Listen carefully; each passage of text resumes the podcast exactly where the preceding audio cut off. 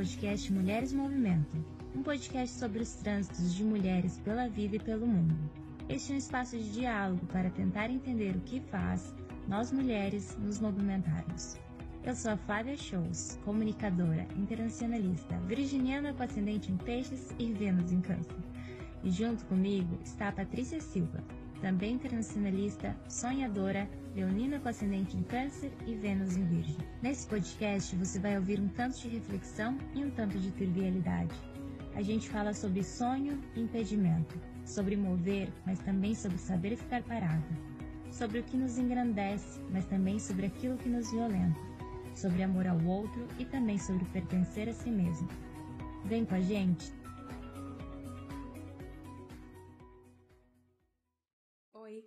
Você sabia que agora pode ser um apoiador oficial do podcast Mulheres Movimentam? O link para nossa campanha de financiamento coletivo está na nossa bio do Instagram.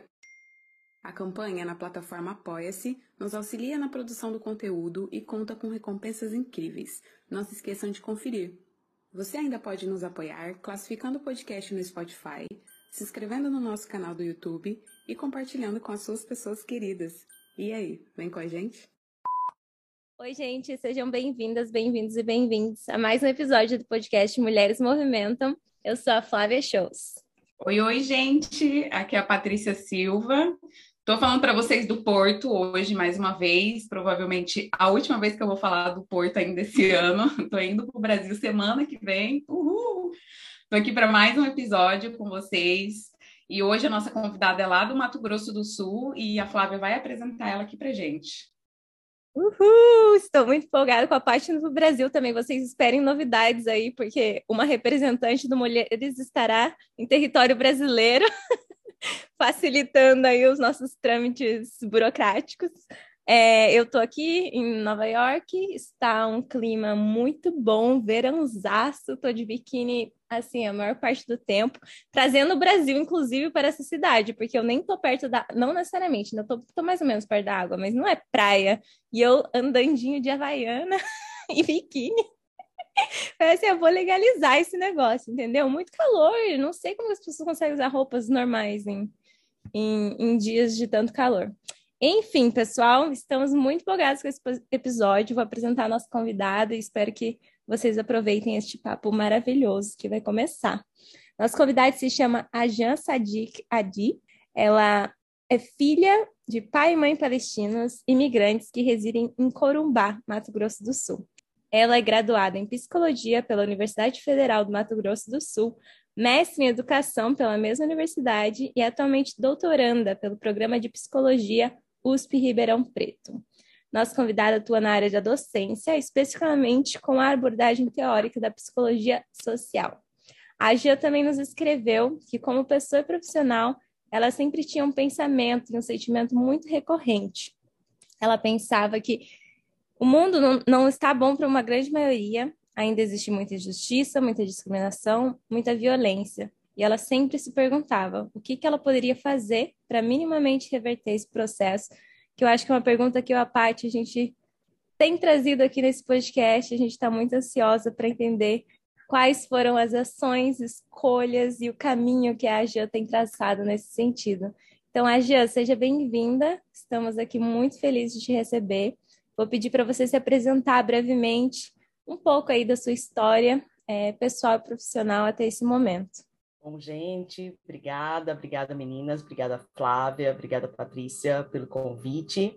É uma honra estar participando aqui com vocês e também a todo mundo que está ouvindo, a todas as mulheres também que já participaram desse programa. Eu agradeço mais uma vez, é uma honra estar podendo compartilhar minha trajetória e também falar um pouco sobre a luta, a questão palestina, que é algo que que atravessa, né, é o cerne, assim, da minha vida. Então, obrigada mais uma vez. Um pouco a Flávia já falou, né, sobre a minha trajetória. Eu sou corumbaense. Em Corumbá existe uma, uma comunidade, uma das maiores comunidades palestinas do Brasil. Né? Temos comunidades palestinas é, do, do, sul, né, de norte a sul do Brasil. Né? A primeira, inclusive, foi em Recife. E, mas agora a maioria dos palestinos estão localizados no sul do Brasil. Mas em Corumbá, por ser uma região de fronteira, é onde geralmente os imigrantes né, se, se alocam para até conseguir a documentação, a naturalização e tudo mais. Então, meu avô veio, chegou em, em 55, aí depois o meu pai chegou em 68, e a minha mãe chegou em 72. Então, meu pai chegou primeiro, mas já estavam acordados, né? E aí minha mãe, depois de quatro anos, quatro anos depois, escrevendo cartinhas um para o outro. É, quatro anos depois, é bem surreal, né? Mas já estava assim, ó, daqui a quatro anos eu te espero lá no Brasil, né? Não tinha webcam, não tinha telefone, enfim. Era só meio de cartas que meu avô lia antes de chegar para o meu pai. E depois de quatro anos, minha mãe chega, né? E casam-se na Bolívia e nasce os quatro filhos, que sou eu, a caçula, mas tenho mais três irmãos, e eu tenho um irmão que mora na Palestina. Meu irmão mais velho foi criado na Palestina, né? E acabou vivendo lá. Voltou para o Brasil, mas está vivendo lá. Bom, então, assim, depois eu fui fazer psicologia, né?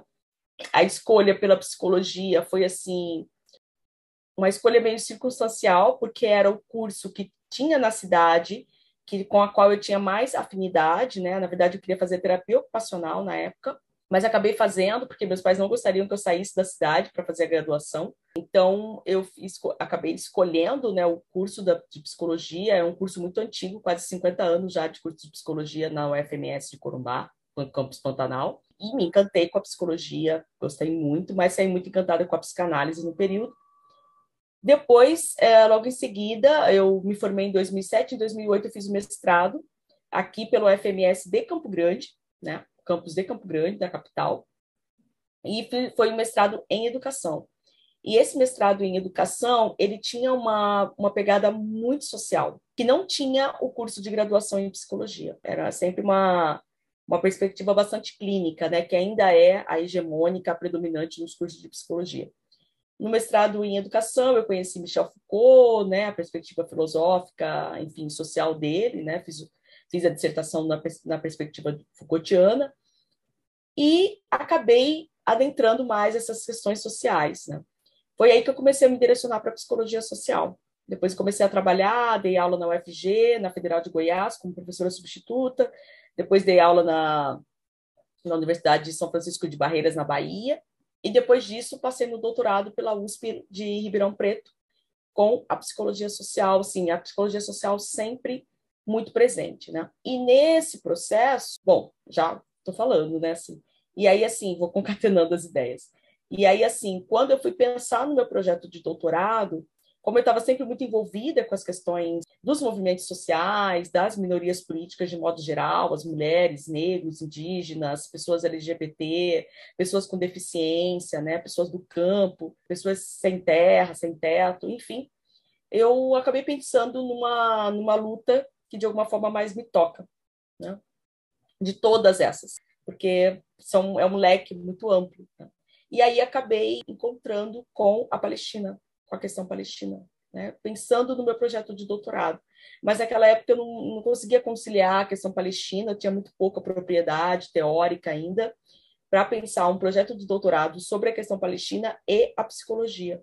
Mas o doutorado enveredou, depois eu vou falar um pouquinho sobre isso, mas o doutorado enveredou para um caminho, mas a militância sempre muito presente no meu caminho, né? Sobretudo, a Patrícia me conhece também por ali, mas sobretudo nas redes sociais, né? Eu tenho só Facebook, porque não dá para viver, né? É muita rede social, né? O Facebook traz um, é, uma oportunidade de espaço, de fala, de divulgação da questão palestina muito importante. E as pessoas é, me contactam por ali, perguntam, pedem referências, tiram dúvidas, fazem comentários, me convidam também para muitas lives através do Facebook, né? E eu também sou da FEPAL, da Federação Árabe Palestina do Brasil, sou diretora da Secretaria de Mulheres, né? então eu também faço esse trabalho, mas eu acabo fazendo mais um trabalho individual, tá difícil, né?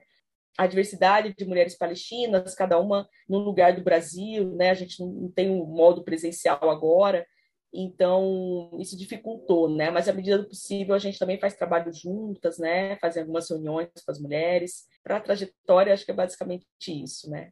Maravilha, Jean. Você comentou que esse encontro com a psicologia no primeiro foi circunstancial pelo fato de ser numa universidade na sua cidade. É, eu queria que você falasse mais sobre isso, mas também se você se encontrou dentro da psicologia e que você explicasse brevemente, ignorando que a parte que a gente né, entende um pouco, mas falasse assim, o beabá para um futuro estudante de psicologia, o que seria psicologia social, é, quais são as temáticas que podem ser abarcadas dentro disso, é, meio um beabá mesmo para quem ainda está pensando em entrar numa universidade e ver a psicologia social como, como um caminho também. Eu me encantei com a psicologia, me encantei mesmo tive professores muito bons, né? E realmente fiquei surpreendida, né? Eu, a gente chega no curso, né? Ainda não sabe o que vai acontecer, tal, né? Tem, tem até estatística. Você fala, caramba, que eu estou estudando estatística, né? Assim, é, anatomia, algumas disciplinas que você não entendia muito bem no, no começo. Mas falando um pouco da graduação, eu ainda não tinha uma, uma compreensão muito é muito ampla da questão da é, da psicologia social durante a graduação. É, eu acho que a gente finaliza a graduação e aí é aí que está começando, né? É aí que começa um novo momento, né? Mas eu saí, saí na época, eu acho que essa essa compreensão do ser humano que a psicologia traz é fantástica, né? Dessa complexidade de, do ser humano, da humanidade. E assim, é uma oportunidade também para a gente se despedir de muitos preconceitos, de muitas preconcepções, né? Se, se você estiver aberto a isso, acho que a gente consegue, né? A gente chega muito com valores, com pré-julgamentos, com juízos morais. Eu acho que a psicologia desconstrói bastante isso, né? Em termos de, de pessoas, em termos de sexualidade, em termos de raça, de gênero. A psicologia possibilita muito isso, assim. E eu saí encantada com a psicanálise. Né? Eu acho ainda a psicanálise formidável na forma de compreender, de conceber o ser humano, né? esse ser humano complexo, desejante, faltante. Então, gosto muito da psicanálise, né? Geralmente é faço terapia na abordagem psicanalítica. Eu acredito, né, nesta individualmente nesta linha. Agora, a psicologia social é um pouco o patinho feio da psicologia, né? Infelizmente, né?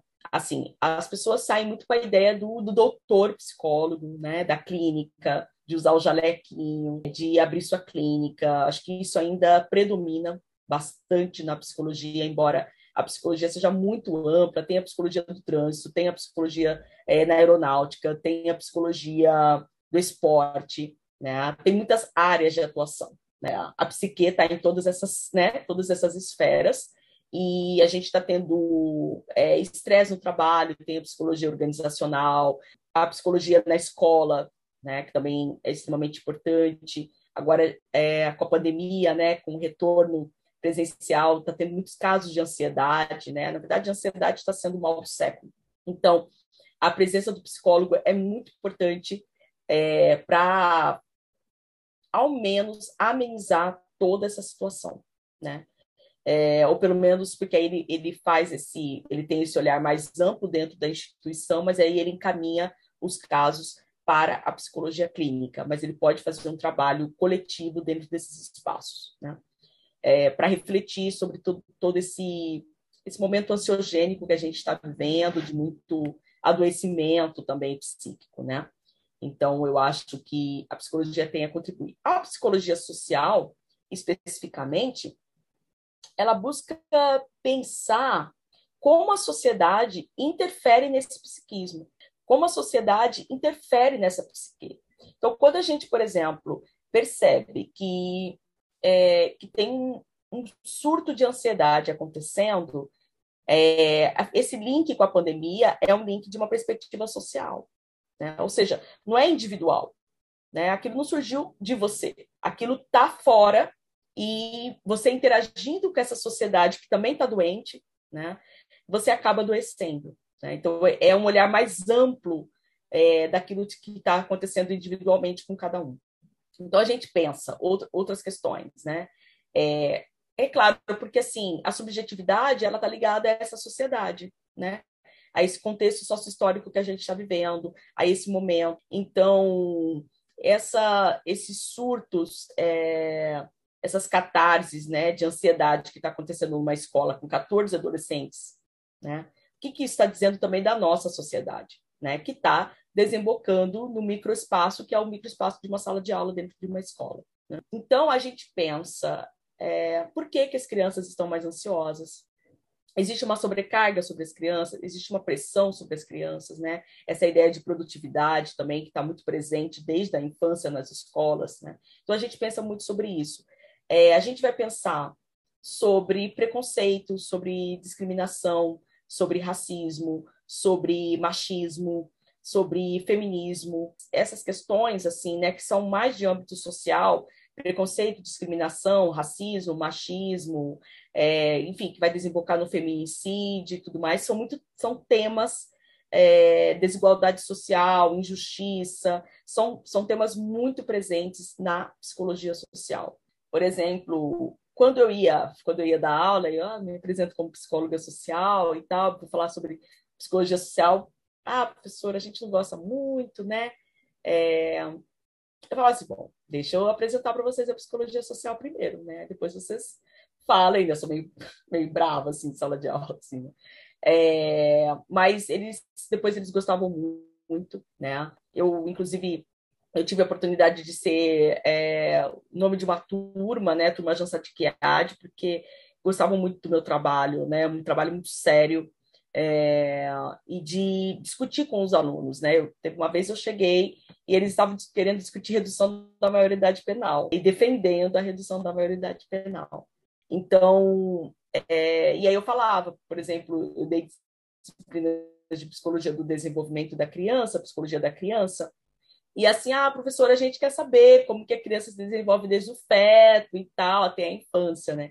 Eu falo, não, mas a gente também precisa como que esse desenvolvimento acontece, né? A criança precisa estar alimentada, ela precisa estar com uma boa escola, uma, uma boa família, uma boa estrutura material, né? Porque esse desenvolvimento ele não vai acontecer, é um desenvolvimento ideal.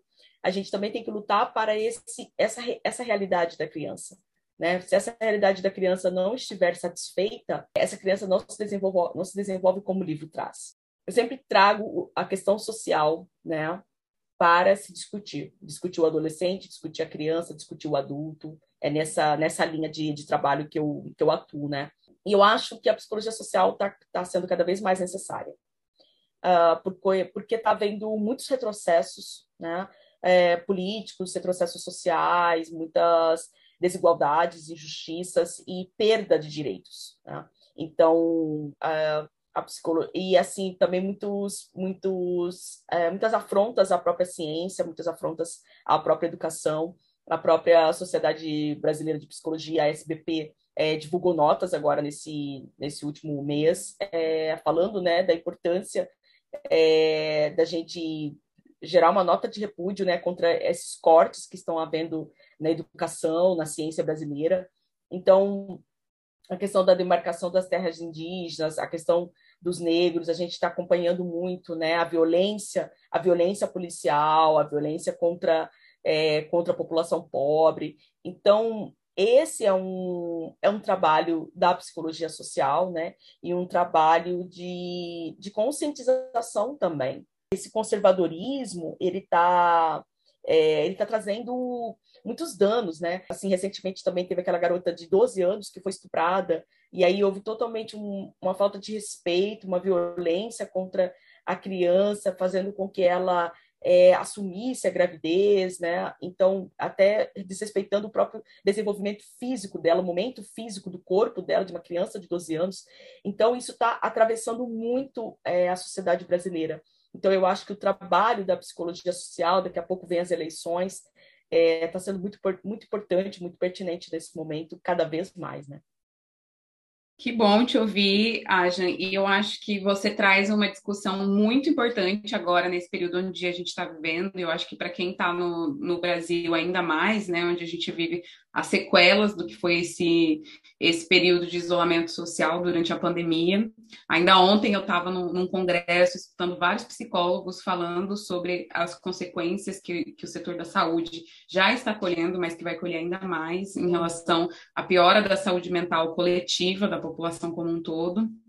Eu Sim. acho que a psicologia social nessa hora é uma ferramenta indispensável para se pensar a sociedade, para se pensar é, o próprio processo de adoecimento do indivíduo. E quando a gente fala de Brasil, com tanta coisa acontecendo, não tem como, né? Ainda essa semana eu vi uma notícia muito triste em relação à população indígena do Mato Grosso do Sul, onde a polícia militar com um helicóptero estava sobrevoando e atirando em uma comunidade. É, de uma forma ah, eu acho que eu vi, eu acho que eu vi, caramba, isso me chegou assim. E aí, a única coisa que eu me perguntava é como é que a gente foi parar numa situação como essa, assim, como é que tem legitimidade uma ação dessa feita pela polícia de forma ilegal e aí a gente só consegue pensar no nosso representante, que faz uma desrepresentação do nosso país, sim, que sim, é o presidente exatamente. da República, né? Muito triste. E aí eu acho que essa discussão que você traz sobre a psicologia social como uma ferramenta de pensar mesmo é, esse processo de adoecimento dos indivíduos é fundamental, né? Sim, é. E aí, nesse sentido, eu queria te perguntar, né, depois que você traz aqui pra gente como é que foi se dando essa sua trajetória, como que culmina tudo isso nesse seu projeto que você tem trabalhado atualmente, que é o seu projeto de, de doutorado, doutoramento, como a gente fala aqui em Portugal. E eu queria que você falasse um pouco como é que tem sido a experiência agora no doutorado, o que, que você tem pesquisado, é, um pouco falar um pouco da temática, um pouco das suas pesquisas. Bom, a, a minha pesquisa né, de, de doutorado, ela trabalha com uma análise dos, dos discursos sobre árabes e muçulmanos nos livros didáticos de história da rede educacional adventista. Né? Então, e eu trabalho numa perspectiva decolonial, né? ou seja, é, é trabalhando é, uma, uma visão que, que valorize, né, eu estou falando desse grupo específico, mas que valorize os árabes e muçulmanos, né, porque é, os árabes e muçulmanos, ao longo da história também, sempre foi um grupo que, é, que sofreu muitos estereótipos, muitos preconceitos, né? A ideia do, do árabe bárbaro, cruel, enfim, é, do muçulmano terrorista, né? Então, esses estereótipos, uh, e que acabou uh, silenciando, ocultando as riquezas do, dos árabes e muçulmanos, né? Então, é um, é um garimpo que eu estou fazendo, né? Na verdade, é um desenterrar, né? É, e aí eu vou dialogando com o livro didático e fazendo algumas críticas, fazendo algumas correções, fazendo algumas proposições para que o livro didático mude a narrativa, né? altere a narrativa ou acrescente informações na narrativa que tragam essa riqueza é, do mundo árabe e do mundo muçulmano no livro didático. Né? Então, é, eu, eu pego desde coisas mais. É, mais importantes historicamente, né? Então, por exemplo, falar do, é, é, da era de ouro islâmica, né, que foi uma era extremamente é, voltada de conhecimentos, né, no século VII, no século VIII, né, na escola de Bagdá, que teve uma riqueza importantíssima, né, na química, na filosofia, na matemática, na arquitetura. Então, assim, uh, nos conhecimentos agrícolas também, nos conhecimentos é, de técnicas que, inclusive, é, você que está aí em Portugal, Patrícia, foi levado né, conhecimentos, técnicas, sementes que foram, né, a cana-de-açúcar, a cana, o café, que foi levado para Portugal, né? E Portugal é, se apropriou dessas ideias, né, dos, dos, grandes latifúndios e tudo mais, que foi levada, né? Algumas foram inventadas pelos próprios árabes e muçulmanos, outras foram levadas por eles, né? Vieram da Índia, enfim, eles eram nômades, né? Traziam essa essa coletânea de riqueza de outros povos que desembocou na Península Ibérica, que desembocou no sul da Europa e que, consequentemente, favoreceu as grandes navegações e que acabou vindo parar aqui no Brasil, né? Então, é, a influência árabe muçulmana tá, acabou estando presente no Brasil, está presente na culinária, está presente na arquitetura, está presente na história, está presente na língua, né, no idioma, o idioma português brasileiro tem mais de 3 mil palavras em árabe, né, por conta de todo esse encontro, né, é, que existiu. Então, eu procuro é, problematizar toda essa questão no livro didático, né, e então, por exemplo, quando Vasco da Gama encontra um navegador árabe que o ajudou a chegar nas Índias, né, e o livro didático deixa isso anônimo. Quem que é esse navegador árabe? Qual que é o nome dele, né? Então, assim, trago esses, esses heróis, essas pessoas que esse... Agora eu não vou me lembrar, é, mas ele era chamado, conhecido como Leão dos Mares. Né? Ele era um árabe conhecido como Leão dos Mares, porque ele tinha um conhecimento de navegação, conhecimento marítimo é, extremamente importante, né? Mas, assim, o livro didático tem que reforçar, né? Eu acho que o livro didático tem que trazer, tem que trazer uma imagem, quando se discute a Palestina, que é uma lástima a forma de, de como está se discutindo a Palestina no livro didático, tem que trazer uma imagem do Yasser Arafat. O Yasser Arafat é um herói na questão palestina, né? As pessoas precisam fazer esse, essa associação, esse link, né? É, então, por exemplo, quando eles falam da, que os árabes desenvolveram é, aparelhos cirúrgicos na Idade Média, né? Que quando foi a idade das trevas para a Europa, foi a idade de ouro, né? Para os árabes e muçulmanos, é, fazer um, uma associação assim, mas que médicos eram esses, né? É, quais os nomes desses médicos que foram extremamente importantes para o Ibn Sina, enfim, o próprio Ibn Khaldun, enfim, que foram é, médicos, pensadores extremamente importantes na área da saúde, né? E que depois esse conhecimento foi apropriado pela Europa, né? O próprio Jack Good, que é um antropólogo, ele tem um livro, né? É, o roubo da história, ou seja, as invenções do Oriente que foram apropriadas pelo Ocidente, né? Então, essa riqueza toda ela é, ela é muito invisibilizada historicamente. Então, é, eu tento resgatar isso com a minha pesquisa, discutir isso e problematizar isso na minha pesquisa de doutorado. Basicamente é isso. Ai, que linda, Jean, que importante sua colocação, seu trabalho. Ai, que maravilhosa. É, Obrigada. Quero aqui te fazer uma pergunta padrão que a gente faz para todas as nossas convidadas, nossa última pergunta antes dos quadros, que é o que te movimenta, da onde sai a sua força, a sua inspiração, da onde você tira essa energia aí para empreender todos esses projetos? Olha, eu até me arrepiei agora pensando, pensando nisso, né? É... Ah, eu acho que é a esperança no mundo melhor o que me movimenta né, diariamente. É isso que é, eu olhar e falar, opa, isso não tá legal, a gente precisa melhorar, a gente precisa avançar nisso. Então, em resumo, é, é a vontade de ver um mundo melhor e a esperança de ver um mundo melhor, né? Eu acho que é isso que, que me motiva todos os dias a encarar esse projeto, né? Todos esses projetos diários, cotidianos, né? É, que tem seus enfrentamentos também, seja no doutorado, seja na militância, tem os bastidores que tem muito enfrentamento também, é, mas que, que a gente acha extremamente importante, porque para que as pessoas também ampliem sua consciência, né? ampliem sua sensibilidade. A gente, eu acho que as pessoas estão bastante insensíveis, né? É, bastante apáticas, assim, uma, uma, uma espécie de cegueira, né? Assim, uma frieza, né? É, a gente se depara com isso quando a gente descobre né? Foram 660 mil mortes e, e as pessoas não se incomodam com isso, né? Tá uma banalização da morte, uma, uma banalização do mal, né? Que já vai discutir a Arendt, uma banalização da violência. E não dá para dizer que isso tudo é banal, que isso tudo é normal, normalizar tudo isso, né? E a gente está tá passando, eu acho, que o nosso olhar, a gente precisa se indignar, né?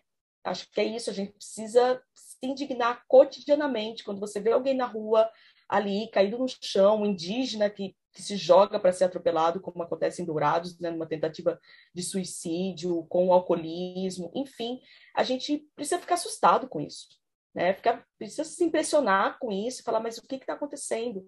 É, e não achar que isso é normal, que está tudo bem, vamos seguir, né? É, vamos seguir nossa vida como se, como se nada disso estivesse acontecendo. Então, acho que a gente tem que fazer um abaixo a essa indiferença né? Tanto na nossa cabeça quanto no nosso coração. Tentar chacoalhar o pessoal aí, que a galera tá um pouco, não sei, a galera tá um pouco é, indiferente com, com muita coisa, assim. Acho que a gente precisa é, mobilizar isso, mobilizar esses sentimentos, mobilizar essas consciências. Acho que esse é o ponto, né? Que lindo, gente! Ai, eu acho que, que eu, eu concordo com tudo que, que a Jan traz. Eu acho que o afeto ele é muito importante aí no processo de, de questionar as coisas que estão postas. Queria te parabenizar, achei lindo o seu trabalho, acho que a sua pesquisa tem uma relevância incrível. Os árabes, eles sofrem de uma não representação, né? Uma, é, é incrível assim como que foi apropriado é todo o conhecimento que a cultura Exato. árabe, tudo que, tudo que eles proporam é, e tudo que a gente utiliza ainda hoje no mundo ocidental, e eles sofrem desse fenômeno que é uma falta de representação. Aqui em Portugal tem muitos estudos que falam sobre essa não representação. Você vai nos lugares, você vê construções, arquiteturas, você vê obras que, obviamente, foram feitas por árabes, assim, até pelas características Sim. daquilo, e ninguém fala sobre isso, uhum. mesmo no Brasil, né? Muito importante, muito relevante a sua pesquisa. Mesmo em Moçambique, quando a gente esteve lá, é, nas grandes construções, nos fortes portugueses, que eram construídos é, na beira do, dos mares, ali para recepção e envio de navios. A gente Sim. via muita influência árabe na, na arquitetura da, das fortificações e Sim. não é falado, não, não, aparece em lugar nenhum. Você vai nos livros de história e, e não é dito. Exato. E, e, é horrível, né? Porque hoje essa população está reduzida a preconceito, porque tem muito preconceito, né? Exatamente. Das populações árabes. Então, parabéns Exatamente. pelo seu trabalho. Muito bom. Obrigada. É, ver aí o, o que você tem feito para alterar a, essa situação. E aí agora, gente, a gente vai indo para o final do nosso episódio. Sei que vocês queriam ficar aqui mais três horas ouvindo as contribuições da Aja aqui para a gente. A gente entra no nosso primeiro quadro, que é o Kiki Sobe, onde a gente compartilha aqui uma história, uma anedota, é, para a gente dar uma risada, para a gente se sentir mais conectado e trocar um pouco mais de afeto. Flávia, quiser começar aí com essa história? Sim, vou começar, gente. Eu tinha outra, outra coisa que eu tinha falado para as meninas, mas é isso, né? A gente vai, os tópicos vão surgindo na, no meio do episódio, a gente lembra. E, gente, a gente está gravando esse episódio. Hoje é dia 2 de julho, então faz menos de uma semana que é, o acesso ao aborto foi derrubado aqui em vários estados do, do, dos Estados Unidos. E aconteceu também o caso da, dessa menina brasileira que a gente estava falando, é, que teve a, o acesso ao aborto negado, né? Sofreu uma série de violências. Teve mais um outro caso que mexeu muito comigo, foi o, o compilado da desgraça, assim. É, e eu fiquei, eu, eu tenho muito acesso, né? Toda a minha bolha é, e as instituições, organizações, tudo que eu trabalho e estudo está relacionado à violência de gênero. Então, eu acho que eu tenho uma tolerância um pouquinho maior, assim. Mas me pegou de um jeito que acho que foi na sexta que aconteceu a derruba. E eu estava na rua com as meninas aqui, nos protestos, antes de acontecer. Tava vendo, tava. Sentia dor, né? Tava aqui, vivendo isso. E bateu de um jeito, assim, eu fiquei acabada, eu, eu chorei, eu, eu passei o dia inteiro chorando, foi, foi muito violento para mim, para as mulheres para o retrocesso que representa, né, de maneira geral, não só no contexto dos Estados Unidos. Então, na, acho que foi na quinta, não lembro que dia foi. Fiquei arrasada e muita derrota, assim. Primeiro vem esse luto, né? Eu acho que vem, para mim, bate a tristeza primeiro, até eu conseguir ficar com raiva de novo e, e achar força para, pô, vamos continuar lutando. Então, foi isso. Foi um dia de, de derrota total, fiquei acabada, chorei muito, fiquei muito abalada mesmo. No sábado, foi um dia disso. No sábado, eu fui numa festa junina aqui, é, que era no quintal de uma igreja, que era um grupo de brasileiros que estava fazendo essa festa junina, e eu cheguei lá. É, e foi legal, assim, um ambiente. Faz muito tempo que eu não frequentava nenhuma, que eu não vou em nenhuma igreja. Eu sou muito aberta a religiões de maneira geral. Eu acho muito lindo, assim, como uma manifestação cultural. É, pego um pouco que acredito daqui, um pouco que acredito lá. Não tenho uma religião específica, mas acho bonito, assim, alguns rituais. E, ao mesmo tempo, acho terrível o uso de Deus que fazem para impor é, tantas violências ao corpo da mulher e, enfim, de outras, de outras populações, né? E aí fui nessa igreja e aí tava lá, eu tinha um date depois da festa junina. O menino desmarcou comigo, só que eu tava com os amigos lá e esse, essa pessoa desmarcou comigo em cima da hora. Eu falei, ah, não tem problema, tô aqui com meus amigos. Aí fiquei mais um tempo, queria fazer xixi. Aí o xixi era dentro da igreja, tinha que entrar e ia achar o banheiro. Aí nesse que eu entro, eu entro e tava rolando uma missa. E aí cheirava muito bem, eles tinham, sei lá, não sei se era incenso, vela, tinha um cheiro muito bom. Eu sou atraída por cheiros bons. Eu falei, nossa, acho que vou ficar aqui um pouco só ficar aqui cheirando esse negócio. E aí tinha um rapaz tocando música, era uma missa, mas muito musical, assim, né? Porque tem algumas igrejas que tem. Era uma igreja católica, é, e aí era um rapaz tocando, assim, mas a coisa mais linda, a voz dele no violão. Aí eu falei, nossa, gente, eu acho que eu preciso ficar aqui. E aí sentei na última cadeira, assim, um pouco acanhada, né? Eu nem tava com look de igreja, não sei nem que look que se usa na igreja. Sentei lá e fiquei assistindo a missa. E aí, gente, eu comecei a lá a minha avó, que minha avó faleceu em julho do ano passado. Eu estava em São Francisco, não tive nenhuma oportunidade de ter um momento na igreja. Enquanto minha família estava velando umas pessoas mais importantes, eu estava num parque de dia, com gente ficando bêbada, dançando eu, tava, eu vivi uma realidade paralela, assim, eu não vivi o, o despedir, sabe? Eu vivi o despedir de maneiras muito distorcidas, assim, muito um luto que vem em ondas e, e, não sei. E aí nesse momento eu fiquei lá pensando nisso e tinha muito de gratidão nas músicas, de, de tudo. E aí em algum momento se falava o, o, a pessoa que estava comandando a missa falou que se você quisesse uma oração, você levantava a mão e alguém ia fazer uma oração para você, e eu, ai, será que eu faço? Ah, eu quero. Aí eu levantei a mão. Daqui a pouco chegou uma mulher para mim, ela, oi, Flávia, posso fazer uma oração para você? Falei, meu Deus, como que essa mulher sabe meu nome? Eu não consegui lembrar onde que eu tinha conhecido essa mulher na festa junina. E ela fez uma oração para mim, gente, eu chorava, chorava, que aí eu acho que misturou tudo. Misturou a história da minha avó, misturou a história de perda de direitos, misturou as histórias de violência que eu tinha ouvido e vivido, foi tudo, assim, mas eu lavei minha alma, nossa senhora. E aí depois eu fiquei pensando, acabou, tal, fiquei lá mais um tempo. Algum momento eu tive que fazer xixi e sair de lá. aí eu fui no banheiro, saí eu ficava, nossa, da onde que eu conheci essa mulher? Como que ela sabe meu nome? Fiquei assim nessa ali encucado. Aí eu lembrei que foi na hora que eu cheguei. Eu cheguei, ela estava conversando com meus amigos, então eu me apresentei rapidamente para ela, porque eu fiquei, nossa, é um, é um poder, é divino. Ela sabia o meu nome. E ela ainda veio falando português, né? A missa toda era em inglês. Eu, falei, não, eu conheço a mulher de algum lugar. Enfim, foi um momento muito lindo. Um dia depois disso, eu ainda tive, teve a parada do orgulho LGBT aqui no, em Nova York. Eu fui lá assistir a parada. Chorei, mas sei lá, gente, eu acabei com as minhas lágrimas nesse, nesse final de semana, porque aí foi um outro momento de ver a luta em tantas gerações diferentes, o privilégio de poder estar lá é, foi a parada depois da pandemia, então também tava aquele, sabe, as pessoas felizes de estar lá, mas ao mesmo tempo um luto gigante, muito protesto em relação à questão do aborto, muito assim, importante, sabe? Eu, eu sempre gostei de estar na rua e eu acho que o principal era para lembrar que existem pessoas que pensam como nós, que estão lutando também, que ficam tão arrasadas quanto a gente. Então, eu já vou juntar esse quadro aqui com o Movimentando as Ideias, que é a minha dica é vá para a rua, se possível, quando possível, porque quando vem assim esse, essa violência, violência, violência, é bom lembrar que tem gente que que tá junto com a gente, sabe? Mesmo que seja um desconhecido, mesmo que você esteja se sentindo completamente sozinho, vão ter pessoas dividindo a mesma dor com você e a mesma luta. Enfim, gente, ficou gigante. Espero ter ajudado vocês aí com ideias. É, e aí, quem quiser, compartilhe o seu, o seu Keep Salve também.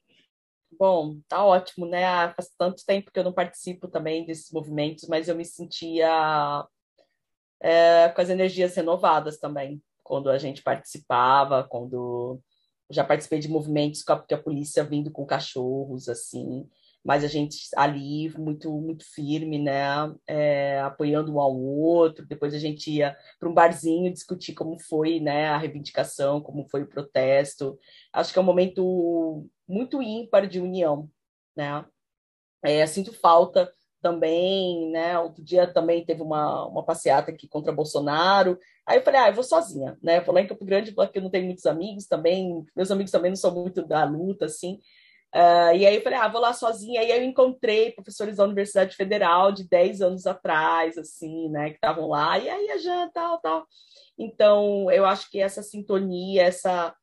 É, é, rola uma harmonia, né, e um fortalecimento muito importante nesse momento, assim. Acho que ir para a rua é fundamental, mesmo que seja também com desconhecidos, mas são conhecidos, né? A gente se conhecem porque rola uma identificação com a luta, a gente está lutando pelos mesmos, é, pelos mesmos direitos, então a gente sabe que tem um irmão do nosso lado ali, né? Mesmo que seja um irmão desconhecido, né? Quer contar seu que só a viagem? Ah, posso contar. Bom, é uma historinha assim, né, bem particular assim da, da minha família, mas que é curiosa, que é um pouco, né, não é muito comum aqui no Brasil, né? Lá acho que é agora menos, mas é, quando eu sempre falo, acho que é interessante saber assim que na minha família o o pai do meu pai, ou seja, o meu avô paterno, ele depois de um tempo, ele, ele viveu até uns 94 anos, meu avô, ele acabou se casando com a minha avó materna, com a mãe da minha mãe, né? E isso acabou gerando filhos que, por sua vez, enfim, tem meu pai e minha mãe, eles têm irmãos em comum, né? Minha mãe tem irmãos em comum por parte de mãe com meu pai, e o meu pai tem irmãos em comum com a minha mãe por parte de pai, né? É, por parte do pai dele. Então, assim, aí meu avô na época era bigâmico, né? Ele chegou a ter duas mulheres, a avó, a avó, a minha avó paterna, e depois ele se casa com a minha avó materna. E aí a minha avó paterna, ela falece, depois ficam somente os dois, né? E aí eles acabam tendo mais três filhos que são irmãos em comum com meus pais. Então, acho que isso é uma, é uma história é, pouco curiosa, né? Meu irmão fala assim, ah, já você tem que escrever um livro da nossa família, né? Contando essas essas coisas, né? Como que como que se deram. Depois meu avô vem para a Palestina, minha avó fica lá, né? Aí vem para o Brasil, minha avó fica na Palestina. É, e aí depois ele, depois de alguns anos, ele voltava, vinha, voltava, né? Não tinha como trazê-la para cá. Mas isso acontece exatamente por conta da necessidade. É, a mulher, pela falta de, de uma renda, né? Não tinha um trabalho, era só um trabalho do lar mesmo e que não é só, né, mas tinha um trabalho do lar, então ela acabava tendo que, é, às vezes acabava se casando, né, e casa, né, casamentos bigâmicos ou monogâmicos ou poligâmicos, e e aí teve que fazer essa união, assim, né? E aí gente junta-se também com pessoas próximas da família, primo com prima e tal. Mas isso é, é curioso, né? Assim, como, como que deu esse entrelaçamento aí na minha família. Não, super legal a, a, o que, que sobe da Ásia, até para a gente perceber as diferenças culturais, né? Eu acho que a gente tem, não tem muito contato né, com que é a cultura do, do Oriente, de modo geral, mas até a questão da poligamia, né? Que eu acho que é uma coisa que no Brasil tem uma visão muito conservadora, a gente sabe muito pouco, tem muito julgamento e pouco conhecimento sobre o assunto, né? É, quando a gente em Moçambique, por incrível que pareça, e eu acho que o continente africano, assim, como um todo, é, tem muita poligamia, né? E é uma visão bem diferente, assim, do que, do que a gente está acostumado a ouvir, ou que as pessoas costumam falar. E aí é interessante, assim, a gente escutar é. esse tipo de história para ter uma noção, conhecer um pouco mais, né? Sim. Bom, sendo breve, eu acho que a poligamia também é, é um estereótipo, né, do homem, do homem árabe, do homem muçulmano, uh, uh, assim, porque, na verdade, acho que chega mais ou menos a 2% dos homens árabes muçulmanos que são poligâmicos. Então, realmente é uma generalização, né? é, um, é um estereótipo, como uma ideia de que todas. Não estou nem falando mulheres ou homens árabes, né? mas muçulmanos especificamente, né? como se todas as mulheres muçulmanas necessariamente usam a burca ou usam o lenço, né? o hijab, né? É, da mesma forma, também não é tão tranquilo assim, né? Não é uma poligamia assim, ah, porque o homem é um sedento e ele quer ter várias mulheres, né? É, porque você tem que dar condições materiais é, razoáveis e iguais para todas as mulheres que você que você é, possa se casar, né? No máximo quatro. E e acontece muito isso também, porque realmente a mulher não tem uma condição de sobrevivência. Isso pode acontecer. Então ele é, quase adota a mulher, né? Para que é, ela possa sobreviver. Outras coisas também que acontecem às vezes a, a, mulher, a primeira mulher, né, é, ela não pode ter mais filhos, por exemplo, né, por algum ou porque entrou na menopausa ou por alguma doença, enfim. E ele gostaria de ter mais filhos, então ele acaba se casando com uma segunda mulher, né, com o consentimento dela, para que ele possa ter mais filhos, né? Ou às vezes é, já eu conheço casos que é, acabou gerando só mulheres, filhas mulheres, e ele quer ter um filho homem. Então, assim, às vezes, até por uma questão de ignorância, né? Acha que é a mulher que define o sexo da criança e acaba é, tendo, enfim, se casando para ter filhos homens, né, com uma outra mulher. Então, são acordos, né? São também isso está isso tá permeado por necessidades também, necessidades biológicas, necessidades de sobrevivência. Não é um simples é, é um é um perverso sexual. Acho que é isso que a gente precisa. Tem uma questão cultural aí que tem também uma questão de é, ajudar as mulheres, né? Às vezes numa situação de extrema necessidade. E eu acho que isso, isso, isso mostra um pouco também, para desconstruir é, um pouco o que Muhammad, né, o profeta é, do Islã, acabou acontecendo, né? Porque ele gente, eu não vou dizer o número correto, né? Mas acho que ele, eu não sei se ele se casa com seis ou doze mulheres, né?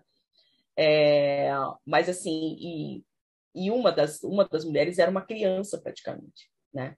assim, a ah, esqueci o nome dela agora. Mas assim, mas o, o que que acontece? Essa menina com a qual ele se casa, entre aspas, né? Era, ela era uma órfã de guerra. Né? Então ele acaba acolhendo essas mulheres, né? Porque era também uma forma de, de mantê-las. Então não é uma, claro, tem outro contexto, né? Assim, de uma pedofilia ou de algo assim, né? Que até os, as pessoas mais é, há uma necessidade naquele momento que leva a essas práticas, né? Eu acho que isso precisa ser pensado também. Tem muitas situações onde ocorre com consentimento das outras mulheres envolvidas, que eu acho que esse é um ponto muito importante. Sim. Em Moçambique, a gente chegou a conhecer casos de mulheres que tinham mais de, de um companheiro. Então, também tem essa outra situação, né? O que não, e, e enquanto quando a gente pensa em relação à estrutura, né, onde mulheres estão ali fragilizadas na questão financeira, justamente por ter menos oportunidade, menos acesso, a questão da poligamia, infelizmente, é, uma, é um caso de acesso a coisas que ela não teria, por exemplo, se ela não aceitasse um casamento com um determinado homem. Então, é, tem muitas Sim. coisas a se pensar e a se conversar. Dava um episódio inteiro aqui de podcast para falar só é, sobre isso, né? O que não dá, eu acho, é para a gente ficar reproduzindo preconceito em, em relação a coisas que a gente não conhece, né? Exato, Acontece muitas vezes. Gente, vou contar meu que sobe rapidinho aqui para vocês. Aconteceu uma situação muito engraçada comigo essa semana, que eu estava participando de uma iniciativa, é, inclusive já vou deixar aqui de indicação, pulando também o quadro como a Flávia fez, participando de uma iniciativa chamada é, Iniciativa Fridas, eu acho que é esse o nome, vou confirmar depois. E que era um programa de mentoria para mulheres. Eu estou indo para o Brasil agora e vou retomar algumas questões em relação à minha carreira. Então, quis participar de um programa de mentoria para pensar um pouco sobre isso, que é uma questão que, quando a gente está na situação de imigração, às vezes fica um pouco de lado, porque a gente tem que trabalhar com várias coisas para conseguir se manter e viver a vida. É, e aí, eu estava participando dessa iniciativa, que é de duas meninas que, que se reuniram, elas são da área da tecnologia, e elas criaram esse programa de mentoria. Só que o que eu pensei, vou participar completamente fora da minha bolha, eu não sou da área da tecnologia, tenho pouco conhecimento sobre a área, então vai ser uma coisa assim, né? Eu com o meu estereótipo também da tecnologia deve ser super quadrado e tal, vou pensar umas coisas assim, mas eu tô precisando também porque são coisas que eu não penso já faz algum tempo.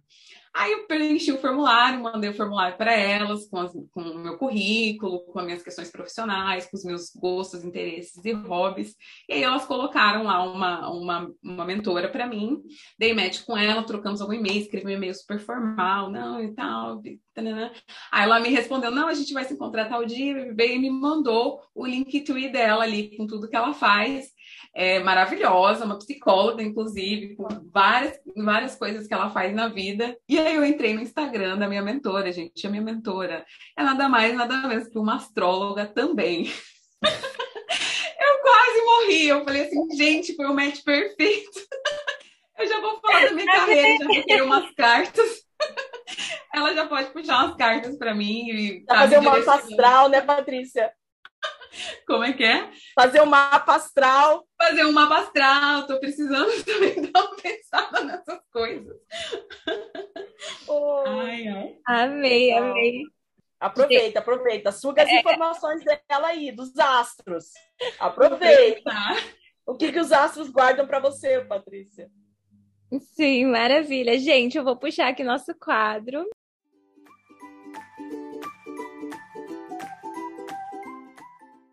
Que é o Movimentando as Ideias, que é um quadro de indicações práticas, é, livros, filmes, séries. Eu vou fazer minha indicação bem rapidinho aqui, que eu assisti a última temporada do This Is Us ontem. E a Paty acho que já trouxe aqui em outros episódios como indicação. É... Ai, gente, é maravilhoso, né? É uma série muito, assim, com questões aprofundadas sobre as dinâmicas familiares e muito lindo. Depois aqui fica o questionamento, qual dos Pearsons é o preferido. Vou lançar essa enquete aí, porque eu fiquei aqui... Ai, gente, com quem que eu casava? Eu casava com, com, com quase todo mundo.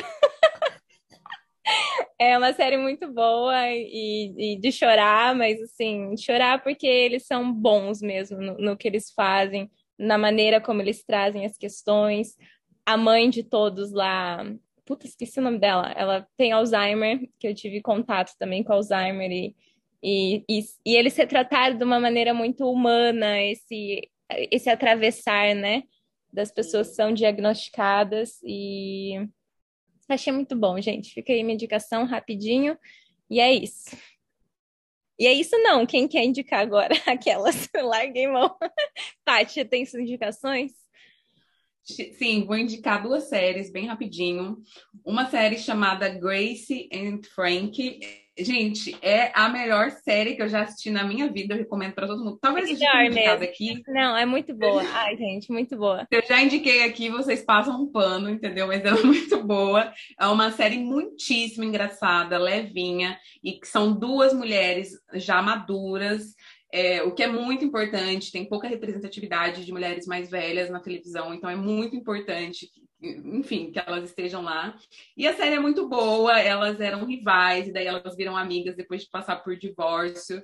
E duas, elas têm personalidades muito diferentes, uma engraçadíssima, holística, e a outra super mulher de negócios, mais séria, e, mas as duas se unem e é um match perfeito, e é muito engraçada. E a outra série uma série chamada Irmandade, que é protagonizada pelo seu Jorge, maravilhosa, se passa em São Paulo na década de 90 e vai falar um pouco. É, também tem uma personagem mulher muito forte, assim, com, com personalidade, né? Com uma personalidade fora do, do, do, padrão da televisão. E vai falar um pouco sobre facção. É um pouco na pegada da, daquele filme Tropa de Elite, assim. Tropa de Elite não. É ah, enfim, desses filmes, porque se passa dentro de um cenário de cárcere, dentro de uma penitenciária, então tem uma pegada aí já dessas coisas já retratadas do, no cinema brasileiro. Essas são minhas duas recomendações.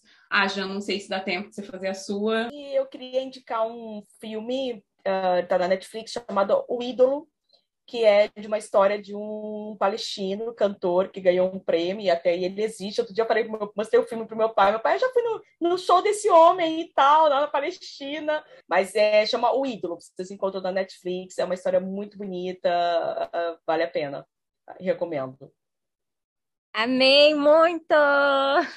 Muito obrigada pela sua participação, obrigada a todo mundo que está ouvindo a gente. Não esqueçam de nos seguir no Instagram, arroba Mulheres Movimentam.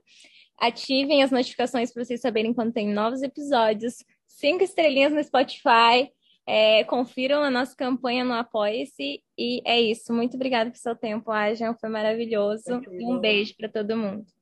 Agradeço vocês, meninas. Grande beijo. Obrigada, Patrícia. Obrigada, Flávia. Muito obrigada. Valeu, seguimos. Valeu.